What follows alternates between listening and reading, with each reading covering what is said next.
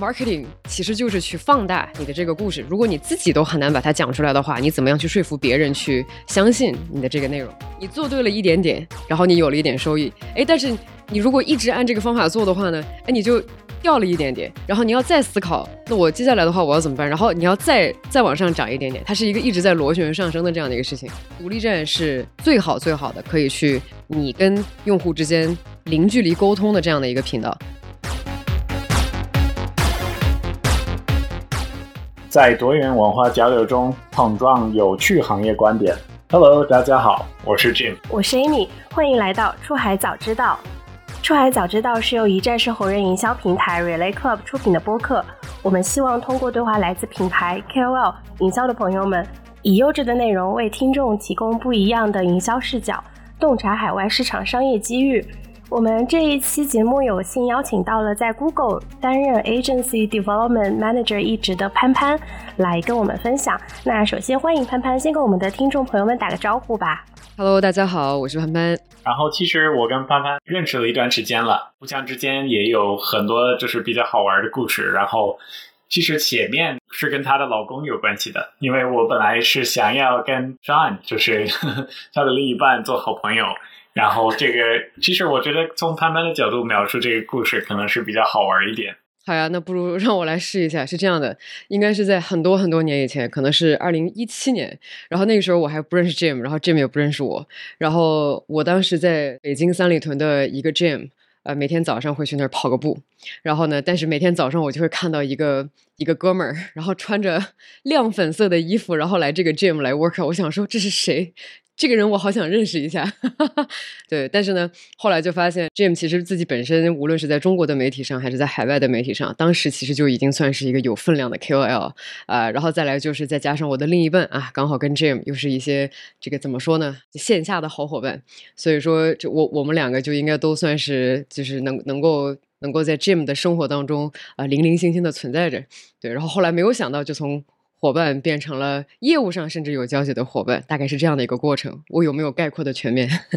对，我觉得概括的还挺全面的。近几年其实我我们觉得就是也越来越近了，因为之前其实我们的公司 Relay Video 做的事情更多的是这个视频制作方面。那近几年就这三年，我们做的这个 Relay Club 是帮助一些中国出海公司跟海外的红人合作。那有很大一部分也是在 YouTube 上，嗯，然后这个领域就是我们我们晚一点也会说的更多。无论如何，我们觉得就是今天还挺有意思。首先是因为我们能够邀请潘潘过来，虽然生活上我们就是本来也是朋友。第二方面是针对这个社交媒体以及这些海外的渠道，潘潘也有一个非常不一样的视角。然后第三方面就是对于 podcast 这个领域，我们也是非常好奇，就是因为潘潘他自己有自己的 podcast，然后我们会把这他的 podcast 链接也会放到我们自己自己的 show notes 里面。呃，未来我们也会强烈建议大家也可以去听他的 podcast，因为他也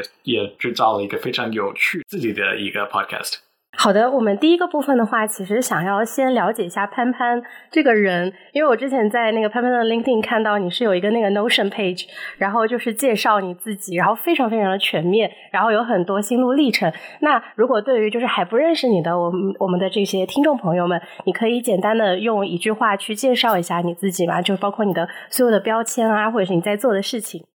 好的。不愧是老 marketing 人哈，一下就能看到我的这个 Notion page。我这个 Notion page 好像特别特别少的人才能发现。首先介绍一下我呗，我出生在北方，然后长大在中国的南方，然后之后其实在全世界的不同地方都混迹过一段时间。比如说这是在美国上的学，然后后来去欧洲工作过一段时间，然后后来又辗转去了尼泊尔工作了一段时间，然后后来。在二零一六年的时候就回到了国内。其实本来就我是深圳人，哎，这个哎就是 long story。但是我确实是深圳户口，所以我本来想回深圳工作，但是呢，这个机缘巧合，当时没有去深圳工作，就来到了北京。啊结果没有意想，这个一在北京待就待了这么长时间。然后其实也是一些些机缘巧合，在二零一九年开始就在 Google 开始工作。然后这个我也迅速引入一下哈，这个 Google 其实在中国它是做了一个主就出海这个概念，大家应该都并不是很。陌生，刚好也是因为我自己本身对这个可能多元世界啊一直很有好奇心，然后再加上这个我自己之前在咨询公司也 serve 过非常多的中小企，那刚好其实这份工作算是把这两个东西捏到了一起，然后结果。在 Google 从二零一九年就一口气儿干到了现在，对，就是这样的一个故事。嗯，好呀。那说到 Google 的话，其实你现在在 Google 已经工作了超过三年了，对吧？差不多时间来算的话。嗯，嗯那你能跟我们介绍一下，就是你的这个职业生涯，以及说你现在在 Google 的一个职业的成长的路径吗？我在 Google 就没有换过团队，我一直在一个团队。这一个，我我们主要的业务其实是。专门去这个跟中国的，无论是出海的客户也好，还是跟出出海的这个服务的代理商也好，然后这个一起去配合。那么我们想去达成的一个目标呢，无非就是让中国这么多有活性的，也有非常有实力的这样的一些想出海的品牌，能够让他们在海外得到算是一些 marketing 上相应的帮助，然后帮他们在国外更好的立足，然后顺利的成长。可能大家也知道，就是在中国经济当中的这个三驾马车，其中有一个部分就是出口。那出口，出口当然除了大宗之外的话，其实就会牵扯到非常多的，就是各种各样的 SMB，非常多姿多彩的 SMB。然后这个咱们自己本身又是一个制造业的大国，所以说这个我们现在做的这个事情，无非就是帮助我们的中小企。更好的去做他们本来就已经在操持的这样的一个内容，只是说我们在这个基础之上帮他们去增添了一些些，比如说更细化的国家的理解和品牌上的 deep dive 等等等等，统称吧，叫数字营销。嗯嗯，明白。就是你刚刚提到有这个代理商的环节，那我们有很多的听众，他们是在出海这个赛道，可能刚刚开始想要创业，或是还没有。开始去做这种海外的广告投放，那你能简单说一下，就是这个代理商他是一个什么样子的职责，以及说他为什么会比较重要呢？很多客户呢，他其实会非常的困惑，比如说他是一间工厂，或者是他是一个只是一个个人，他。这个形单影只，势单力薄，他没有办法，这个以一己之力一下面对庞大的海外市场。那这个时候，他其实是需要一些所谓的 hand holding，就是需要有人来帮助他。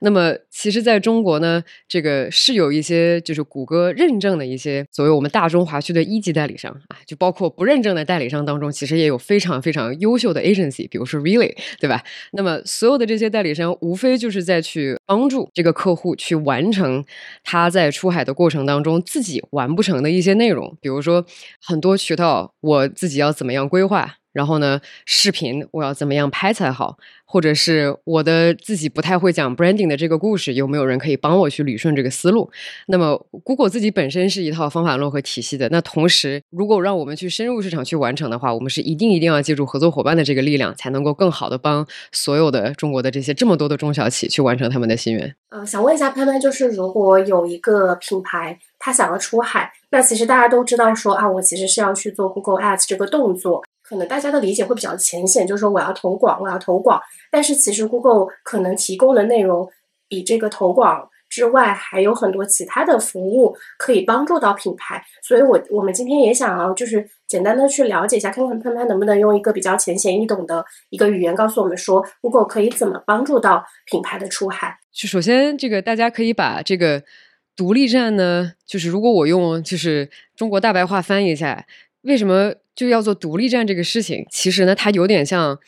一个私域的一个概念，就是但凡这个受众好不容易经过各种各样的渠道来到了你的独立站上，他可以记住，他起码有第一个 interaction，而且他可以记得住了。那么接下来的所有的这些我们的这些广告投放也好，还是这些运营也好，其实都是在帮助这个这个受众更紧密的跟这个独立站联系在一起。而且这个咱们就说一个广告。带来的一个最便宜、最便宜的这样的一个转化，一般是什么东西呢？这大家可能都知道，就是如果你有了品牌名字的话，那么搜你品牌名字，直接用你品牌名字点到你的这个网页的这一个路径，就是最多快好省的这样的一个方法。这个应该没有什么疑。就比如说，我如果想去买家具、买椅子的话，这个时候我脑子里面第一想到的一定是我去 IKEA。那么这个时候我点进 IKEA，然后我直接去。IKEA 那个上面下单，这个就是最短的这个路径，而不是我用各种长尾关键字搜，我要一个棕色的软软的一个椅子，然后什么客厅，然后这个那个，因为这个越精确，路径越短，其实带来的就越便捷。那就独立站无非就是想做这个事情，或者是品牌其实无非就是想做这个事情，那就是当别人想到你的时候，他只要能够想到你的名字，哪怕是个模糊的名字，那如果他能够找到你的话。这其实就已经非常好了。那那很多人就会想说，那那没有问题啊，那我就疯狂的去投我的品牌不就完了呗？那么这个时候你要想，如果没有人知道你的品牌，你怎么办呢？对不对？就比如说我呢，在美国，我卖也是卖家居，我就卖这把椅子。但是呢，大家都知道，如果可能大家都冲着直接去搜 IKEA 了。那如果我想被被找出来的话，我要怎么样才呃比较方便一些？那这个时候有可能你就会先去进行一些品牌上的一些搭建，然后起码让对你意向很强的这些人先知道。哦，原来有这样的一个品牌在做一件这么精细的事情，而且它产品非常非常的好，我以后可能就只买它。我举个例子，其实在中国有非常多家居的制造厂，那么他们可能就 IKEA 呢，虽然说方便归方便，但是它有一个核心的一个痛点是大家可能一直都有的，就是，但我也不是有意冒犯 IKEA，我只是单纯的举个例子而已。就比如说家具的质量呢比较单薄啊，是不是？就比如说我大学的时候非常喜欢买这个东西，但如果我我有钱了啊，我生娃了。我这个时候，我的家里面就需要买非常呃稍稍贵一些的，然后会质量稍微好一些的这个椅子。那这个时候，如果我能够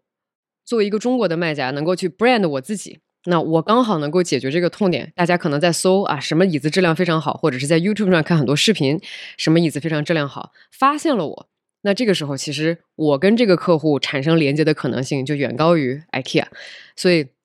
我们现在无非就是尽可能的再去帮这个中国的这些客户呢去做这件事情，就是第一是还是找到你的这个 unique selling point 到底是什么，因为有了之后你才可以去竞争，然后再来就是我如何通过无论是关键字的规划也好，还是广告整体 branding 的这个规划也好，让你在海外可以被辨识出来，这样大家就可以找到你，对吧？然后呢，就是形成一个这个连接，然后最后就是我们也希望 ROI 非常非常的高。但是在最开始探索的这个过程当中啊，就是我我很难，就是真的确实没有什么无本万利的这样的事情哈。就是你一定要先愿意去在上层建设、品牌建设上面做一些花点功夫，对吧？知道人都是谁，且你愿意去把你的一个品牌的 image 拿出来跟大家分享，那可能才会有更多的人去找到你也好，或者是给你更多的这个反馈也好。然后你在这个过程当中就会慢慢的清晰啊，这个我的定位可以是什么，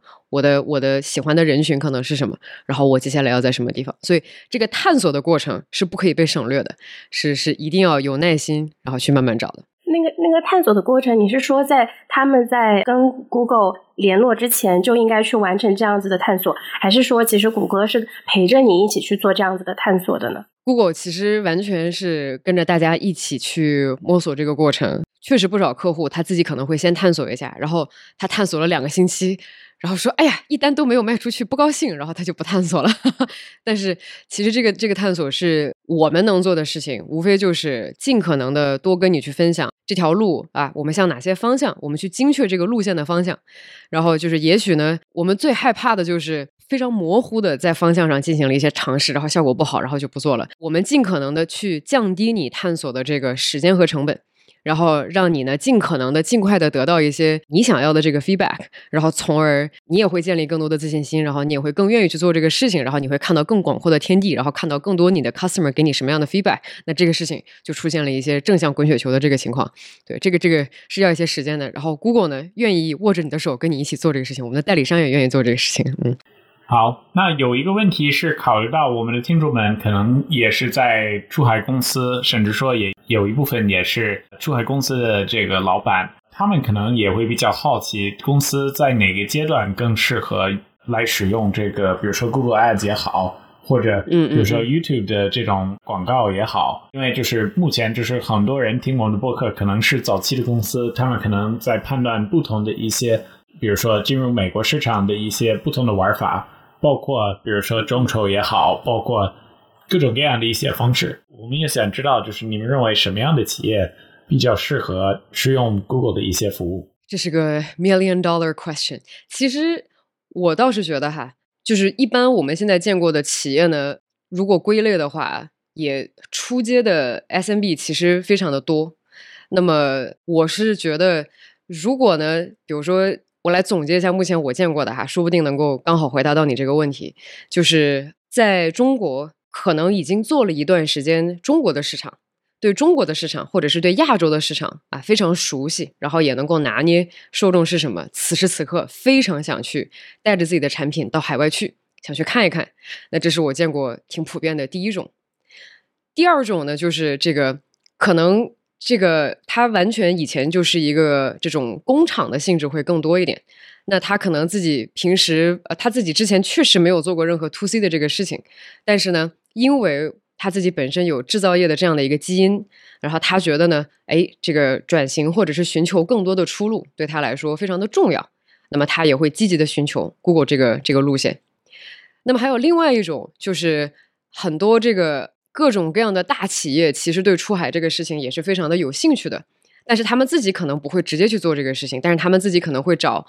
用投资的方式呀，或者是用这个，比如说一个新的这样的一个 creative 的这样一个 business unit，然后去落实这样的一个事情。这就比如稍微比较更硬气一些，因为呢，这个他们的基因当中带了一些大企业的这样的一个基因，所以说他们只是回过头来再去做这个事情。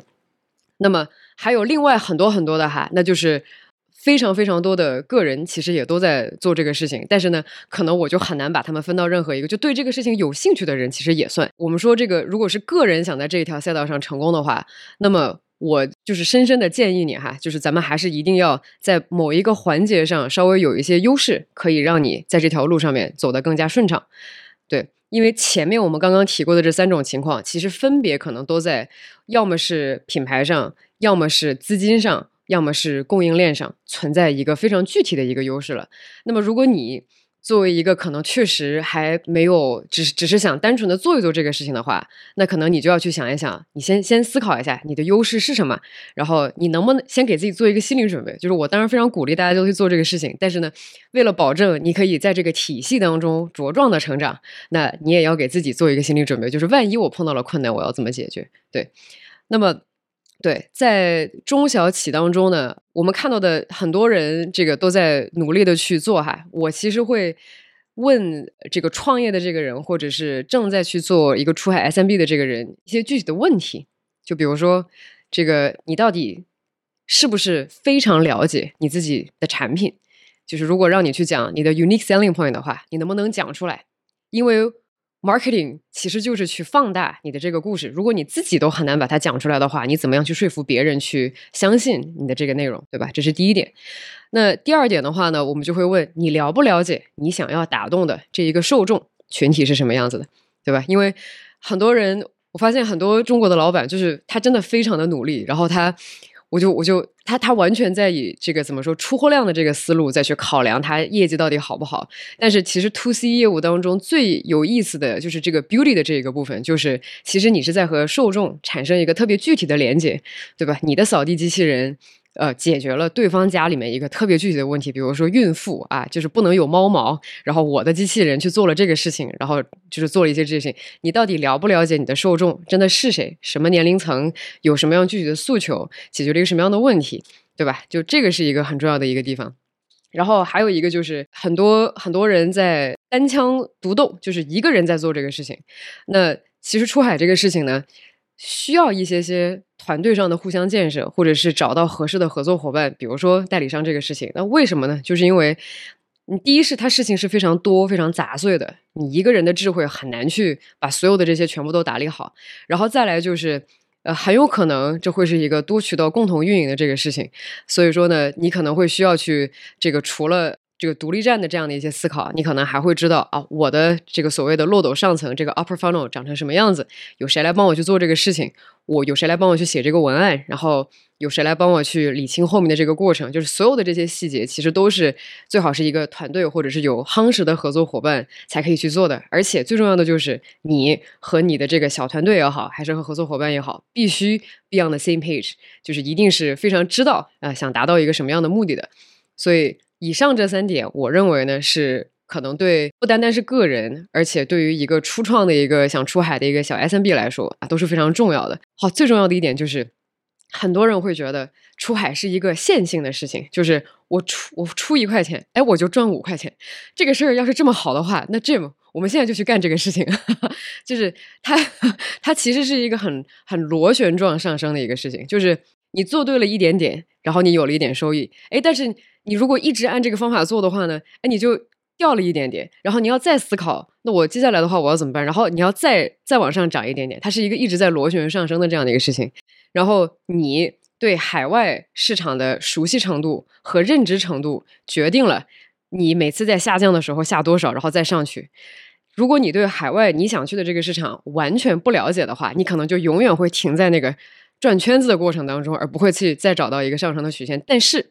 如果你了解你的产品，了解对方的这个市场有什么样的诉求，且用对了频道，找对了人，你就可以慢慢的去进入下一个循环，然后再一个循环，然后再一个循环啊。说的好像很容易的样子，其实很难。你其实提醒我们关于一个经常得到的一个疑问，还有 ROI。然后如何追追踪 ROI？其实我觉得有一个点，很多的我们的听众们可能比较好奇是用户的路程，因为刚才潘潘也描述，就是有的人可能是首先第一步在 TikTok 会看一个视频，或者会在 YouTube 看一个视频，下一步他们可能会进行到一个搜索，因为看了这个视频，然后搜索之后可能会比如说点开某一个链接，然后轮到这个助力站，然后进行交易，或者。可能会轮到一个亚马逊的一个网页。那作为这些早期公司的老板，就是谷歌怎么会帮助他们，就是解决这个业务线索追踪的问题？因为如果假如说他们要花费很多钱在这个广告投放，然后后来他们也不知道如何判断 ROI，他们也很被动。所以我们对这个问题其实经常是被问的。那么对于一个出海的中小企来说的话呢，这个 measurement 是非常重要的一个部分。就是我怎么知道我这个钱都花在了什么样的这个地方？首先最简单的一点就是呢，第一是呃，Google 自己本身有一个非常有帮助性质的一个产品。这个其实我从大学开始自做自己做自己网页的时候，其实就用过，叫做 Google Analytics。那么你一定非常想知道，到你网站上面的这个流量都长成什么样子，是从哪里过来的？所以我觉得，这个咱们先从 Google Analytics 就是 GA 的这个部分去去理解，就是到底有什么样的人最后到了我的网页上，然后产生了什么样的互动，然后之后又去了去了什么地方？如果是一个出海的 SMB 的话，那么在你的心中就应该非常清楚，对吧？那我分别在种草和给草浇水。再加上收割的这个部分，分别哪些平台都起了什么样的作用？那在这个种草和浇水，加上这个拔草的这个过程当中，其实 Google 呢，算是在每一个链路当中，我们都起码能对号入座，有一个产品能够帮你去找到，或者是进一步细化。你想要的这个受众是什么？就是很多人都觉得哇，我这个广告型我好心疼，然后我全部都这个，我我我我天天做了好多好多 campaign，我怎么不觉得这个效果好呢？但其实真正对我来说最有价值的这个数字哈，或者是最有价值的这些总结，还都是跟。你的受众相关的，就是这个靠无论是 Google Analytics 还是我们的 AdWords 这个 solution 帮你总结出来的，就哎什么样的人，或者是大概什么年龄层，是男是女，在什么地方的人更容易，比如说来看你的这个内容。那么通过这一些信息，你也可以再进一步的去细化。你的自己本身的一些 campaign 也好，或者是 marketing 也好，那同时呢，我也再稍稍补充一点，就这个关于三角形，或者是关于这个种草、哎浇水和拔草的这样的一个过程，不止 Google，其实别的平台应该在整个的这个三个环节当中，多多少少也有它的一席之地。那么我的建议是，大家可以按照自己，比如说你想找到的这一波人到底是什么样子的，什么年龄的，根据对方的这个喜好来去选择。首先你要用什么平台，然后再来就是根据人群的这个不同，然后再去看你想给他什么样的素材。那么能有一点是很确定的，就是当你的素材也好，你的内容也好，和这个人已经基本上精准的匹配了呃，你才有可能拿到这个，你才能有更好的这个网页上的这个 feedback，然后才会有更好的这个这个 measurement。对，但是。这个此处我也稍稍说一下，就可能唯一一个能够让你在上中下层都能够非常迅速的找到对应这个受众的，有可能是 Google Solution，因为咱们啊尽可能的都已经打通了。如果大家有兴趣的话，我觉得 Google 这个广告体系还是有点复杂的，就很多人都说哇，长得好像一个统计系统是吧？所以说这个我们首先有网页上认证的课程，大家可以去自己看一看学一学，然后再来就是如果这个首先 B 站上也是有不少内容可以供大家去参考的，所以自己去看一看学一学，说不定哎。也会有一些帮助。嗯，说到这一些，其实我想到了我前几天在推特看到的一个帖子，是关于搜索的关键词。那我发现，就是有的公司可能有一个方法论是，他们会特意购买一些关键词，或者就是偷广告费到一些广告词在 Google 搜索引擎上面。然后有的公司有一个呃策略或者一个玩法是，他们会选择。他们的竞争对手的拼错的名字的关键词作为他们的广告投放。所以举个例子，假如说我们刚才说到这个 IKEA，I K E A，那如果我是一个假如说中国的就是出海公司，我想要在这个家居这个领域。我能否卖一个，比如说 I K I A 的自己的一个广告？然后，万一假如说美国消费者拼错这个 IKEA，他想要 IKEA，但他找到我的这个 I K I A 的广告。首先，第一个问题是这样的事情会不会发生？第二是这是不是一个好的方法论？对于就是一些听众们来说。我觉得这个果真民民间智慧还是很厉害的哈，就是都已经这么细致了，非常佩服民间智慧。这个在我们看来哈，就是首先呃，Google 有一些原则，就是呢，我们保护品牌，因为我们相信这个大家之所以还去搜、还去找信息，是因为大家对这个东西的信任，所以说我们就会不惜一切代价去捍卫这个信任，那就是这个信息的精确性，或者是信息的这个匹配程度。那么刚刚 Jim 描述的这种关键字，这个这个做法，就是历史上有没有人用过？我相信，对吧？这这这个这个每个人智慧可能不太一样，这小小聪明大家可能会使，但是我不认为这是一个品牌长久适合它发展的这样的一个道路。那就。比如说，这个我相信可口可乐和百事可乐去竞争的话，应该不是靠拼错了去竞争，而是靠我的东西比它好喝，或者是我的优惠比它实惠，或者是我的经营思路比它要开阔，对吧？用这个方式才能达到长足的、有效的、健康的竞争。对，小聪明有没有？哎，我相信就是这一百个花样可能各自都有。但是如果你已经去想在出海甚至独立站上去做了一些投资，我相信你是一个。长期主义者，而且你是希望这个事情可以这个靠扎实稳健的产品和这个对用户的了解带来你的增长，而不是说我靠拼错了一个词，然后或者是对吧？我我怎么着就把这个流量调到我的网页上了？就中国很多的卖家呢，就是我非常理解，就是大家都喜欢就跟流量做朋友嘛，对。但是呢，也请大家记住哈，就是在任何一个平台上，信任以及就是为什么有这么多的政策和规范。其实就是在去捍卫这个所谓的这个叫 integrity，就是希望我们尽可能去保护真正拿有 IP 或者是真正持有这个品牌的这些人，因为我相信，如果你作为一个品牌方的话，你也不希望别人一天到晚就打着你的坏主意，所以我们就是鼓励去真正去做品牌的这一些人，然后呢，我们去保护他们的这个流量，然后做小聪明的人，我相信应该应该永远都有吧，但是我我估计这应该是一个非常短短线的一种行为，对，不是长期主义者，对。很多的很多的我们的听众们，其实他们像我们之前描述的，他们在筛选不同的一些渠道。目前其实如果要进入这个美国市场，有非常多的不同的可以筛选的渠道，包括主流的像这个 Facebook、Instagram，再包括 Google 生态里面很多像比如说 YouTube、Google，然后很多的其实新的生态和系统也出来了，比如说上一个节目我们在聊这个 Reddit、Discord、Twitch 这些直播的平台。那在这么多的选字当中，嗯，你们认为就是 Google 在这儿能够为这些出海公司体现的最大的价值在哪里？而且他们为什么要考虑，比如说试用 Google 以及 Google AdWords、YouTube 这些，然后不要把他们的，比如说媒体投放的费用投到一些其他的渠道上？当然，这个也可能是我自己的一个想法哈。这个首先呢，我们刚刚讲过独立站，呃，就是。呃，可以用 Google 来投放的这个部分，在中国的语境下，其实有一点私域运营的概念。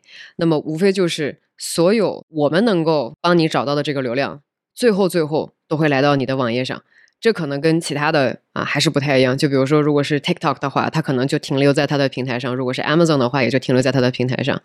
那么，如果是 Google 的话，我们反正无论如何，你可能经过我们，但是最后我我都把你带到你自己的这个平台上面去。那么我们也是靠大家各自，就是我我们希望你的平台能够有一个健康的呃这样的一个成长，对吧？呃，我们只是无非就是在你每一个路段啊，我们尽可能的从这个路段把你 pass 到下一个部分，然后最后来到你的这个自己的独立站上。如果作为一个中国的一个 SMB 的话，那么其实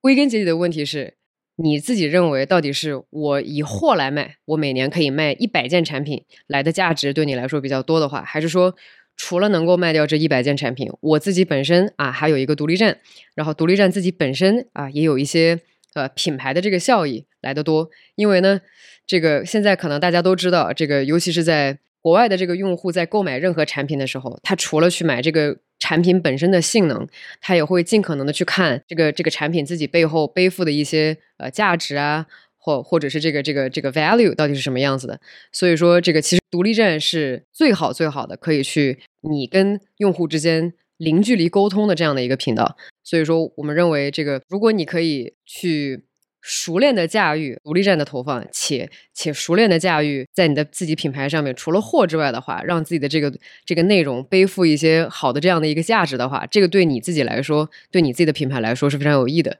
那 Google 刚好可以用这样的一个，就是我们的无论是 YouTube 的这个产品，或者是这个 Search 的这个产品，都在。力所能及的努力的帮你去搭建你自己品牌的这个真实的这样的一个价值。对于一个还没有接触过这个 Google Ads 的人来说，一般我们要去做这个 Google 的投广，它的步骤是什么样子？需要先接触哪些人？然后怎么去开始做这件事情？想要跟潘潘了解一下。如果你自己想去 Kickstart 这件事情的话呢？如果你自己已经很熟练的话，知道入口在什么地方的话，那其实你就直接就是该该跟你自己网页绑定的这些内容，你自己去绑定，其实也就 OK。但是如果你确实不知道怎么开始的话，而且你也想省一点力气的话，你人力也不够用的话，我觉得其实找我们的代理商合作伙伴去合作，呃，当地的代理商合作伙伴去合作是非常简单直接的一件事情啊。甚至呢，我们的有些这个代理商合作伙伴啊，人家技术非常非常好的，然后可以直接在零到一的这个过程当中给你运营的明明白白，然后。如果你想知道的话，我们有一个链接，就是是一个公开的一个链接，然后其中包括了全中国的所有的谷歌的一级代理商啊，欢迎寻求帮助，然后也欢迎在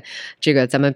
这个 podcast 下方积极的留言啊，如果你真的有这样的一个问题想解决的话，而且同时哈，我我稍微说一下，就是请请对这样的一个尝试去奠定一个。比较实际的目标，就是千万千万，咱们不要我第一天投，我第七天就要赚钱，或者是一些特别好高骛远的这个目标。这是一个探索的一个过程，所以说希望你能够去先在要么 B 站上，或者是呢要要么在我们的公众号，又或是呢你如果能够在我们的这个 Skill Shop 上面。找到 Google 广告的一些基本的这个内容也好，还是体系也好，你甚至可以自己去看一看。比如说，看它从上到下分别是怎么样分布的，然后每一个步骤分别能够帮你解决什么样的问题。那你对这个东西理解的越透彻，那你在出海上面，无论是跟你的合作伙伴也好，还是在你的网站搭建也好。其实都会起非常重要的这种节能减排的作用，就是你可以省很多时间和钱。你对这个事情理解的越深啊，你省的时间和钱其实就越多。潘潘也在做这个播客的内容，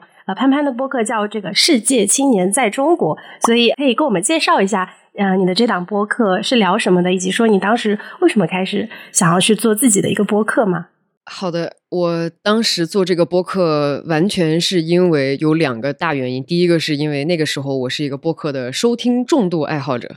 我可能在二零二零年，就是疫情刚开始，一直到二零二一年的这一段时间，听了可能有九百多个小时的播客，我不开玩笑。对，当然这是疫情原因哈，现在就听得很慢了。呃，然后第二个原因就是因为我自己对不同的话题，对这个世界的不同地方，其实特别充满好奇心，所以说我其实是希望通过这样的一个平台，能够帮自己去梳理一下自己的一些认知和一些就是脉络。对，然后刚好赶上了非常能聊天的朋友，对，所以说就这个事情就顺水推舟的出来了，嗯。嗯，因为我之前看你那个 Notion page，我觉得你是一个特别喜欢总结归纳，然后去帮自己梳理的一个人。然后我下一个问题其实想问一下，就是你的这个播客的这个使命和想要达成的目标是什么呢？说是我是个品牌人，但是我自己的这个播客好像没有把这个东西总结特别透彻哈。我其实是希望他能够去聊一下，就是跟我有类似经历的人的故事。因为呢，其实在中国有非常多的伙伴们，就是无论是像我这样，就是可能在其他国家和地方混迹多年，然后终于有回来，对不对？然后再来就是，或者是像 Jim 这样的这个胡同老炮儿，对吧？虽然说是个美国人，但是其实在中国也已经混迹多年。其实像这样的人呢，可能当你在两个不同的文化当中，或者是多个不同的文化当中浸泡了非常多的时间啊，你对这个世界的思考也会多加一些不同的维度。所以说我就是希望能够把这样的伙伴都找出来，然后聊一聊，就说不定我在意的事情，他们刚好也很在意。嗯，大概是这样。好的，那最后一个小问题就是，你现在播客的这个听众都是什么样子的人？因为我们出来早知道也有很多的听众也在听不同的播客，你可以就是形容一下你的听众大概是什么样子的人，会对你的播客感兴趣吗？可能有两两拨人，这是目前看后台的记录加上一些留言当中，我觉得。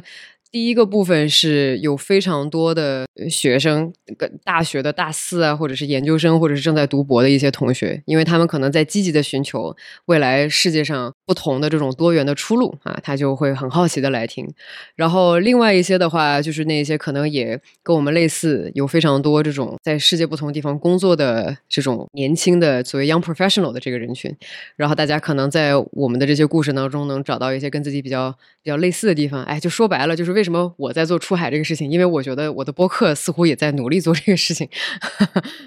之前其实我们提到了就是 YouTube，然后 YouTube 上面其中一部分也比较重要，是 YouTube 上的这些创造者，也可以等于叫他们红人。YouTube 的红人其实覆盖了在哪个平台上？你想要找到最多的这个 YouTube 的红人的话，可以使用 Relay Club。那我们现在这样子的一个平台，其实是帮助更多的中国的出海的企业去找到海外的红人，帮自己的品牌和产品去做一个第三方的背书。那通过 YouTube 的这些红人推荐，其实现在已经非常非常成熟了。大家很习惯于看 YouTube 别人的这个视频，然后了解到不同的品牌和产品，然后从而种草，然后可能到你的独立站，然后下单。那其实这是一个非常好的一个方式去推广你的品牌和产品。所以如果大家感兴趣，想要更多的跟海外的红人合作的话，可以找我们的小助手 Clubby，我们也会提供一些 Relay Club 的试用的账号，所以大家可以通过 Relay Club 去接触到全球的海外的红人。然后最后一个环节是我们让潘潘走之前，我们准备了一个小的 quiz。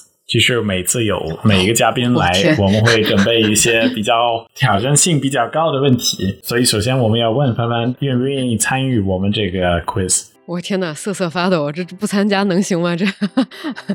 那 OK，这个这个，要不就要不就就试一下呗，试一下。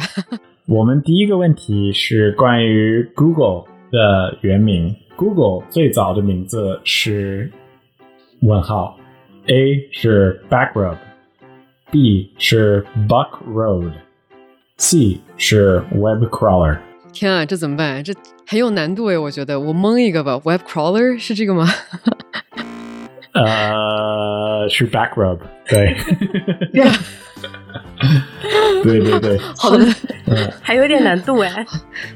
有这很难哦，这这非常难哦，天哪，怎么办？我的老板千万不要看这个，这个这个背后是有故事的，不过今今天因为那个时间的原因，我们就不讲了。对我我们会把这个故事放在评论区。对我们其实三个问题都是关于 Google 的，第二个问题是 Google 推出的第一个涂鸦是什么？就是它的 First Doodle。对吧？嗯，然后一共有三个选项，A 选项是复活节兔子，B 选项是一个 Burning Man 的一个图形，C 选项是马里奥 Mario，请作答。我的天啊，这是有一点难吗？这是很难哦，天哪！然后我现在，天哪，我我我，等会儿啊，要不要不我还是不知道选什么的时候选 C，要不就 C 吧。马里奥吗？啊啊啊！嗯，这个这个问题的答正确答案是那个一个 Burning Man 的一个图形。哦，我们今天给你量身定制了三个问题。第三个问题哈，Google 的 Google 的第一个办公室是 A，在其他公司租了十个办公位，或者 B，一个租来的车库，或者 C，一个电影院旧址。第一个 Office。如果我没有记错的话，应该是一个车库吧？是吗？天哪，好害怕！叮铃铃，正确的答案。我感觉美国好多公司都是一开始在车库，对吧？然后一个一个桌子，然后一个电脑，开始创业。是哇，天哪！对我们现在很幸福，现在创业都可以从那个办公室开始 做起。对，真的是的，是的。